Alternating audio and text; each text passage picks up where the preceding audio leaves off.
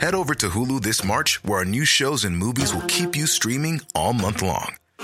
Catch the award winning movie Poor Things, starring Emma Stone, Mark Ruffalo, and Willem Dafoe. Check out the new documentary, Freaknik The Wildest Party Never Told, about the iconic Atlanta Street Party.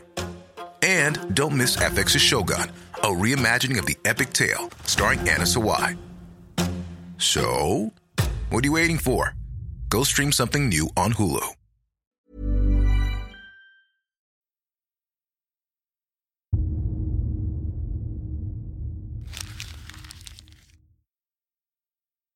Seguirle el ritmo al país no es cosa fácil, pero en este espacio intentaremos, semana a semana y en 25 minutos, comprender juntos lo que sucede en el territorio que habitamos. Esto es Semanario Gato Pardo y yo soy Fernanda Caso.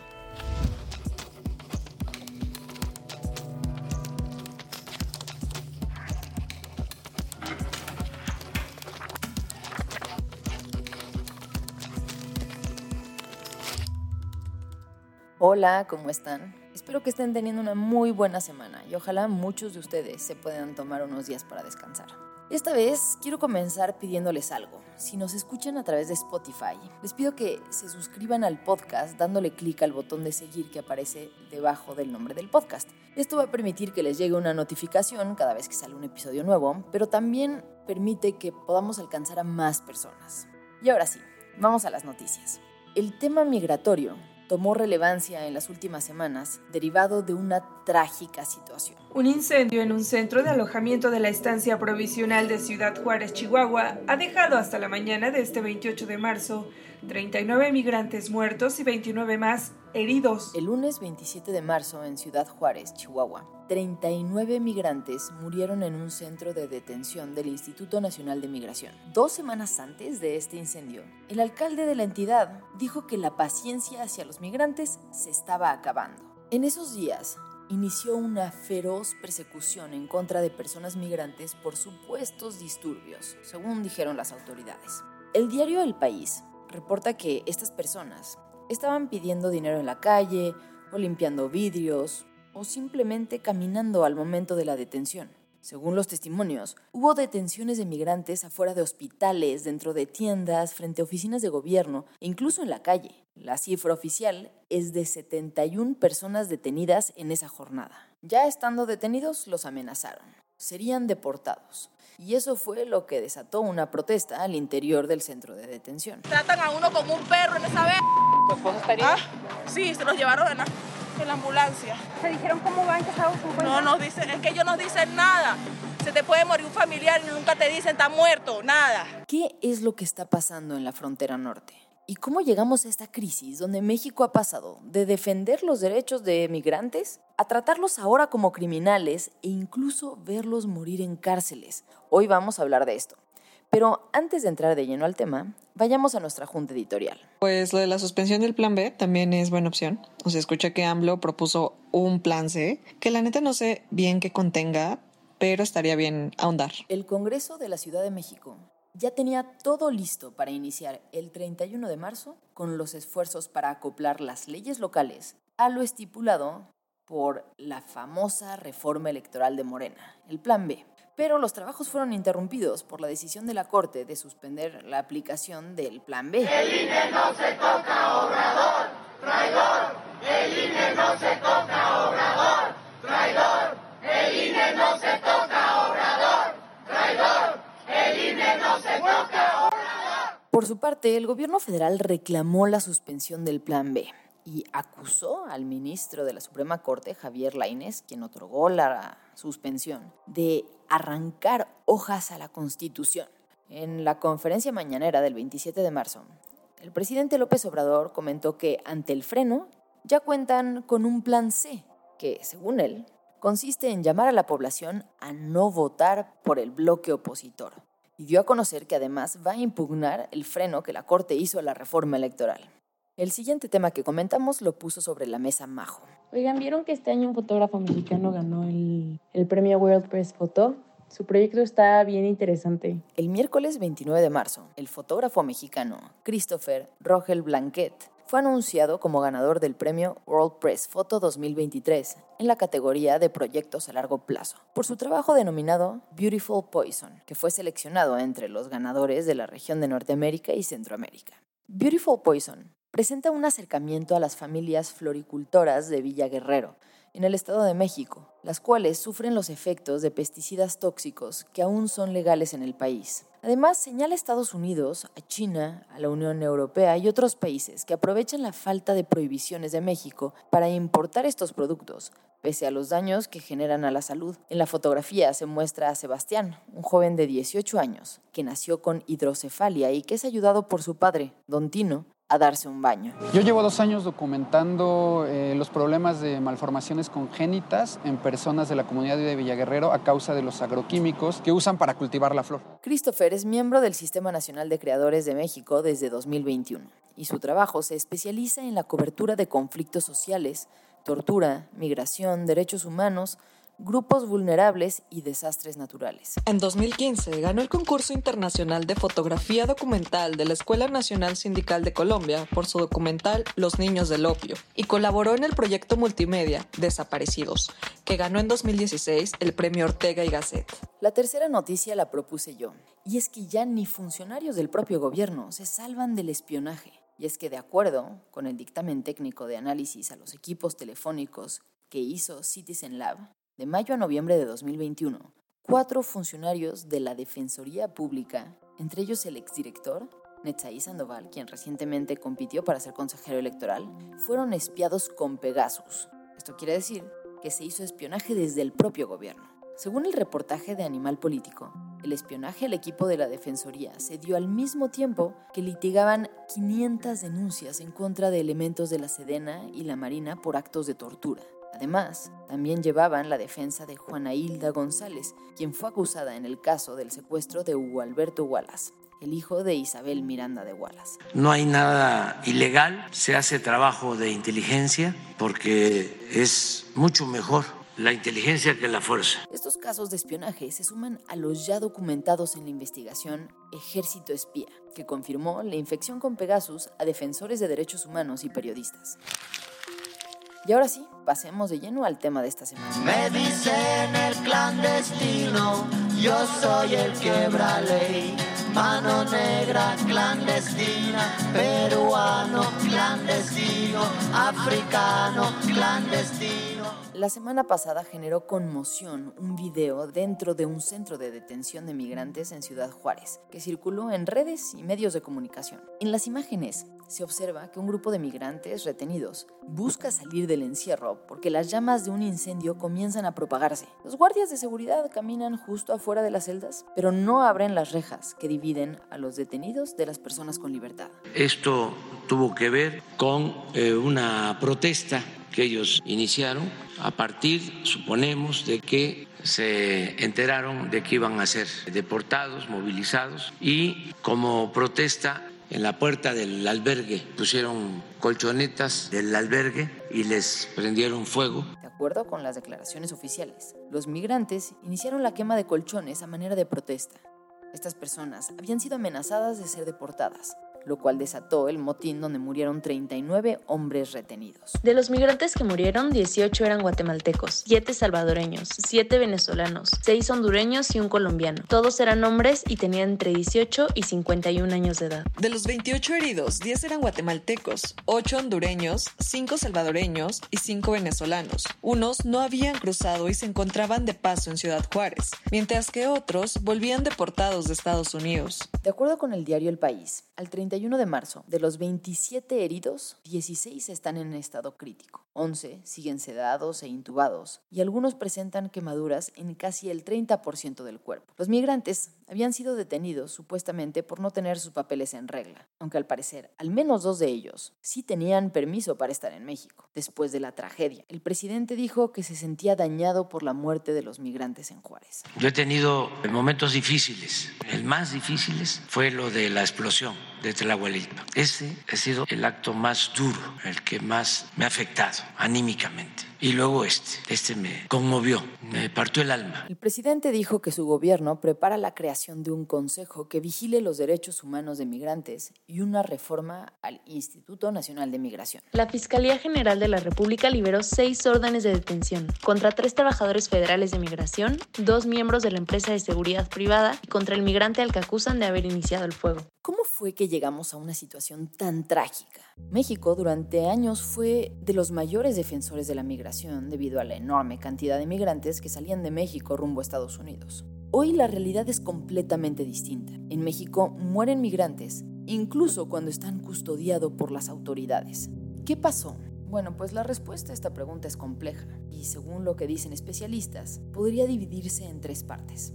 Por un lado, están las políticas públicas de migración de Estados Unidos. Por otro, las políticas de migración de México. Y finalmente, las crisis políticas, económicas y de violencia que han obligado a miles de latinoamericanos a huir de sus países de origen en años recientes. Empecemos a hablar de las políticas de Estados Unidos, y en particular del llamado Título 42. El Título 42 le permite al gobierno, a fin de detener la llegada de enfermedades contagiosas, regresar a un migrante al otro lado de la frontera de manera inmediata, sin siquiera darle oportunidad de solicitar asilo ni cumplir procesos formales. El Título 42 es una medida que existe desde hace décadas en Estados Unidos y que fue utilizada por Donald Trump en marzo de 2020 supuestamente con el objetivo de evitar la propagación de COVID-19. Sin embargo, los años pasan y Estados Unidos continúa expulsando a las personas hacia México con el mismo argumento. En diciembre de 2022, la Corte estadounidense decidió que el Título 42 permanecería vigente a pesar de que los riesgos relacionados con la pandemia han disminuido. Entre octubre de 2022 y enero de 2023, la administración de Biden amplió la lista de nacionalidades a las que se les aplicaría el Título 42, para incluir a personas cubanas, haitianas, nicaragüenses y venezolanas. La Agencia para Refugiados de la ONU, la ACNUR, se ha posicionado en contra del Título 42 mediante una serie de comunicados. Recientemente mencionó que restringir el asilo con base en este artículo es contrario al derecho internacional. Un revés para los cientos de migrantes que se agolpan en la frontera sur de Estados Unidos. La Corte Suprema ha decidido mantener en firme la controversial política migratoria de la era Trump conocida como Título 42. Como medida preventiva ante la crisis que empezaron a tener en la frontera, el Departamento de Seguridad Nacional de Estados Unidos ha permitido que un número limitado de personas que enfrentan situaciones de vulnerabilidad sean procesadas por la Oficina de Aduanas y Protección Fronteriza a través de una aplicación móvil llamada CBP One. La aplicación desde inicios de 2023, permite que las personas que no tienen los documentos correspondientes para entrar a Estados Unidos puedan mandar su información a través de un celular y preagendar una cita en los puertos de entrada antes de llegar. Pero esta app no ha dado los resultados que esperaban, porque los flujos migratorios sobrepasan por mucho la capacidad que la aplicación tiene de procesar solicitudes, ya que solamente hay entre 500 y 700 citas al día, mientras que hay más de 100.000 migrantes tratando de buscar apoyo. Más de 2.5 millones de personas fueron detenidas en la frontera de México con Estados Unidos durante el 2022. El flujo migratorio aumentó un 8% respecto al año anterior. En contraparte, y un año antes, agentes fronterizos estadounidenses detuvieron a más de 250 mil personas, aproximadamente 8 mil por día. La segunda parte de este problema son las políticas implementadas por México, que también han dejado mucho que desear. Los investigadores Juan Carlos Narváez y Luciana Gandini del Instituto de Investigaciones Jurídicas de la UNAM mencionan que durante este sexenio ha habido una serie de transformaciones en la política migratoria de México. En ellas parece que se están dando bandazos de un extremo a otro. Los investigadores dividen estos cambios de política en cuatro momentos. El primer momento o etapa, seguramente muchos de ustedes lo recordarán, se dio con un posicionamiento del gobierno federal que hablaba de apertura y que sugería esperanza entre las personas migrantes. Nosotros en México, a partir del día primero de diciembre, vamos a ofrecer empleo, trabajo a migrantes centroamericanos, que el que quiera trabajar en nuestro país va a tener apoyo, va a tener una visa de trabajo no atender el asunto solo con deportaciones. Esta etapa en la que todo parecía que iban a ser puertas abiertas para los migrantes concluyó muy rápido. En marzo de 2018 se dio el cierre de la oficina de trámites migratorios en Tapachula que daba servicio a muchísimos migrantes que llegaban por el sur. Además, según explican los especialistas, se suspendió la emisión generalizada de las llamadas visas humanitarias. El segundo momento sucedió en el 2021, cuando un grupo de personas migrantes estaban cruzando la zona sur de Chiapas en una caravana, cuando agentes del Instituto Nacional de Migración y elementos de la Guardia Nacional intentaron detener su paso. Retuvieron a 80 personas. En esta ocasión, los policías se atravesaron en la carretera para detener el paso de la caravana de más de 500 migrantes que habían hecho una caminata desde Tapachula. El tercer momento sucedió ese mismo año, cuando se dio la agudización de las tensiones entre Estados Unidos y México respecto a la gestión de fronteras y flujos migratorios. En estos mismos momentos se están organizando caravanas y ya hay caravanas que vienen camino de los Estados Unidos. Sabemos que hay ciudades en México que para deshacerse de los ilegales están reuniendo camiones para facilitar tu traslado hacia Estados Unidos, a los puntos donde nuestra frontera es más frágil. Tras estas tensiones, se acordó el despliegue de la Guardia Nacional en la frontera sur de México. Y por último, está el cuarto momento, cuando México asumió una política migratoria de brazos armados, en la cual la Secretaría de Relaciones Exteriores y la Guardia Nacional tomaron el mando y el control de la operación de la política migratoria en México. Cientos de migrantes, en su mayoría hondureños, cruzaron el río Suchiate y se enfrentaron con elementos de la Guardia Nacional en Chiapas, guardias que han formado prácticamente un muro humano. Para hablar de la forma en la que las políticas en México y en Estados Unidos nos han traído hasta el punto donde estamos, buscamos a Eunice Rendón. Ella es doctora en políticas públicas, experta en participación ciudadana, migración y prevención de la violencia. Fue titular del Instituto de los Mexicanos en el Exterior en la Secretaría de Relaciones Exteriores y además ha sido coordinadora de Agenda Migrante. Hoy en día es una de las mayores especialistas en migración que hay en el país. Ciudad Juárez, como otros puntos fronterizos, como es Tijuana y algunos lugares de Tamaulipas, se han convertido desafortunadamente en una olla de presión con una gran cantidad y una gran concentración de poblaciones en movilidad, de migrantes, eh, que están de forma desordenada e insegura dentro de estas ciudades. Las políticas, primero instauradas por Trump, pero que desafortunadamente Biden no ha podido darles fin e incluso algunas las ha ampliado, pues han afectado mucho la frontera. De acuerdo con lo que explica UNICE, el problema es tan grande que hay más de 20 albergues de la sociedad civil en Ciudad Juárez y todos están rebasados. Por si esto fuera poco, hay discrepancias entre los datos de los migrantes que se establecieron en Ciudad Juárez. Según el Instituto Nacional de Migración, el INAMI, la cifra ronda los 12.000. Pero la Casa del Migrante, que es una de las instituciones más organizadas en este punto fronterizo, dice que la cifra asciende a 20 mil. Las deportaciones de título 42 en estos mismos puntos fronterizos hacen que haya más gente y más desorden también, porque no hay, finalmente el gobierno mexicano ha aceptado estas políticas, pero sin nada cambio. ¿A qué me refiero? No se ha puesto de acuerdo con Estados Unidos, porque esto es una corresponsabilidad con Estados Unidos para poner en marcha las acciones, poner recursos, por ejemplo, de tan afamado acuerdo bicentenario. El acuerdo bicentenario, al que hace referencia UNICE. Es un acuerdo de seguridad firmado por México y Estados Unidos en octubre de 2021 que busca fortalecer la lucha compartida contra el narcotráfico y la violencia. Adicionalmente, en ese plan de acción, también se establecen medidas para reducir el tráfico de personas migrantes. Según explica UNICE, México está atendiendo de facto el problema de Estados Unidos sin pedir a cambio los recursos necesarios para hacerlo.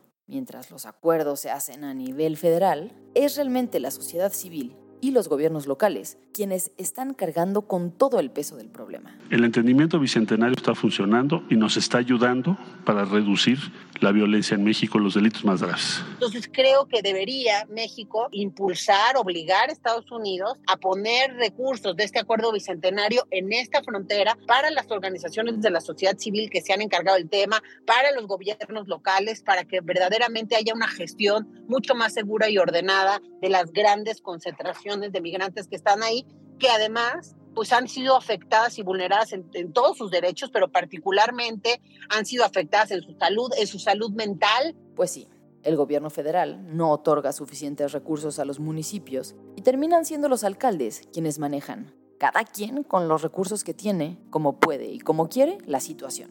Y tal fue el caso de Ciudad Juárez, que derivó en la enorme tragedia de los migrantes muertos en el centro de detención. Hay que revisar las declaraciones del alcalde. El alcalde de Ciudad Juárez en, los días anteriores a este terrible evento había estado diciendo que iban a ser más duros con los migrantes, que ya se había acabado su paciencia, que no quería gente en la calle pidiendo dinero y a la población convocándola también a que no le diera dinero a los migrantes, que no los apoyara porque si no, no querían trabajar. En fin, una serie de, de cosas que creo que pues simplemente van abonando en este caldo de cultivo. De acuerdo con lo que explica UNICE, estas personas probablemente habrían sido deportadas en los siguientes días. ¿Es legal que detengan a los migrantes en centros como el que vimos en las imágenes? Desafortunadamente la respuesta es sí. Aunque teóricamente migrar es un derecho humano, los países establecen reglas y prácticas que cada vez asemejan más el trato que se le da a la migración sin documentos a un delito. Y México va en esa ruta. Sin embargo, la propia ley establece las condiciones mínimas que deben cumplir estos centros, las cuales están muy lejos de cumplirse. Testimonios de la zona, incluyendo los de guardias de centros como este, aseguran que en ocasiones ni siquiera se les da agua a los internos. Eunice explica que la ley de migración dice que los migrantes pueden estar hasta 15 días y en situaciones excepcionales hasta 60 días detenidos, lo cual contraviene abiertamente la Constitución cuyo artículo 21 dice que nadie puede estar detenido más de 36 horas sin que un juez evalúe el caso. Tenemos que poner en marcha políticas de inclusión para todos estos migrantes, para que verdaderamente podamos, este, ahora sí que beneficiarnos todos de las cuestiones positivas de la migración, que son mucho más que todos, este, digamos, estos retos o aspectos que a veces las personas ven como negativos. Sin embargo, pues eso no se comunica tanto. Pero ahora, recibir grandes cantidades de personas migrantes resulta ser un problema para cualquier país. ¿Cómo podría hacer México para recibir de manera ordenada y respetando sus derechos? Eunice me cuenta de una experiencia que muestra que sí es posible. La Comisión Mexicana de Refugio de la mano con el INAMI y con el ACNUR hicieron un piloto con 25 mil refugiados, a los cuales los conectaron con una oportunidad de empleo, les ayudaron con sus papeles en el SAT, les ayudaron a abrir una cuenta de banco, porque también los, banqueros nunca quieren abrir la cuenta a los extranjeros, ¿no? O más bien a los migrantes. Entonces, eh, les ayudaron en todo este proceso y en tan solo un año, estos migrantes han pagado más de 140 millones de pesos en impuestos, lo que significa cuatro veces el presupuesto de la Comisión Mexicana para el Refugio. Aquí la gran pregunta es cómo hacer ejercicios como este a gran escala, pues la realidad es que México ha dejado de ser solo un país de tránsito. Debemos empezar a entender que ya somos un país de destino de migrantes, ya sea por las políticas restrictivas de Estados Unidos o porque las oportunidades en México son mucho mayores que en otros países. Hoy ya hay miles de migrantes buscando quedarse aquí, y las cifras van en aumento cada año. Ha sido un incremento extraordinario, realmente como nunca en la historia. Desde que nosotros llegamos empezó a incrementar de una manera muy sostenida y demasiado grande. La voz que escuchas es la de Andrés Ramírez Silva, el actual coordinador general de la Comar, la Comisión Mexicana de Ayuda a Refugiados. Andrés Además, fue funcionario de alto nivel de las Naciones Unidas para los Refugiados entre 1987 y 2015. Si usted es una persona extranjera y tiene temor de que su vida corra riesgo si regresa a su país de origen o a su último país de residencia, puede solicitar el reconocimiento de la condición de refugiado ante la Comisión Mexicana de Ayuda a Refugiados, COMAR. La Comar tiene como misión atender las necesidades de los refugiados extranjeros en territorio nacional a través de programas asistenciales, de desarrollo humano y económico, así como establecer convenios de cooperación internacional con el propósito de brindarles protección e incorporarlos al desarrollo nacional. Hay dos formas de permanecer legalmente en México por periodos prolongados. Una forma es mediante el Instituto Nacional de Migración, solicitando una visa. El problema de este camino es que es muy costoso, además de que los requisitos para poder obtener la visa incluyen normalmente tener ingresos, un trabajo asegurado o una escuela a la cual se asiste y ciertas condiciones que la mayoría de los migrantes no cumplen. La otra opción es solicitar asilo y pedir que se otorgue la condición de refugiado. Este proceso se hace ante la Comar y para ello se tiene que demostrar que se está huyendo de una situación de conflictos armados o persecución.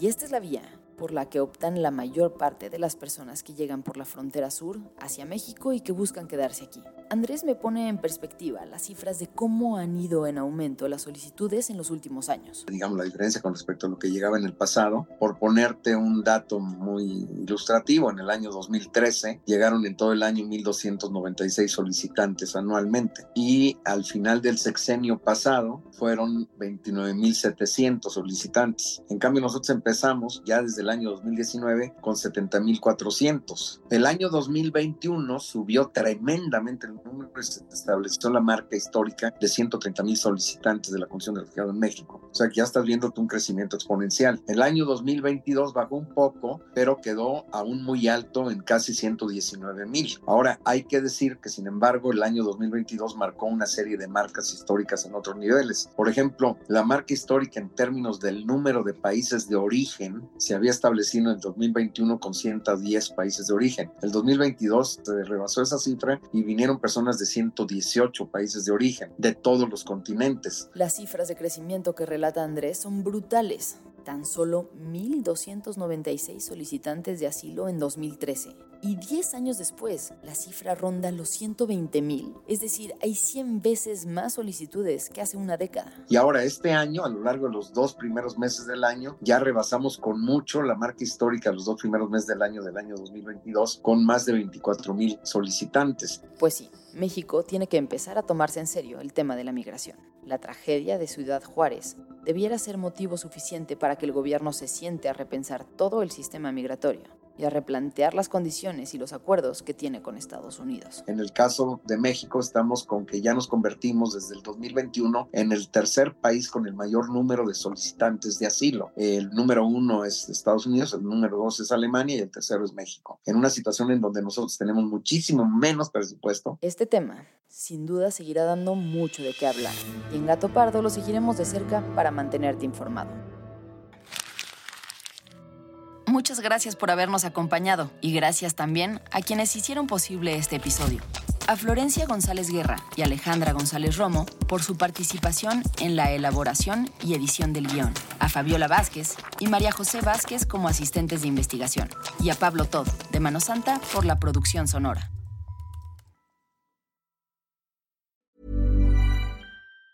Tired of ads barging into your favorite news podcasts? Good news. Ad-free listening is available on Amazon Music for all the music plus top podcasts included with your Prime membership. Stay up to date on everything newsworthy by downloading the Amazon Music app for free or go to amazon.com slash news ad free. That's amazon.com slash news ad free to catch up on the latest episodes without the ads.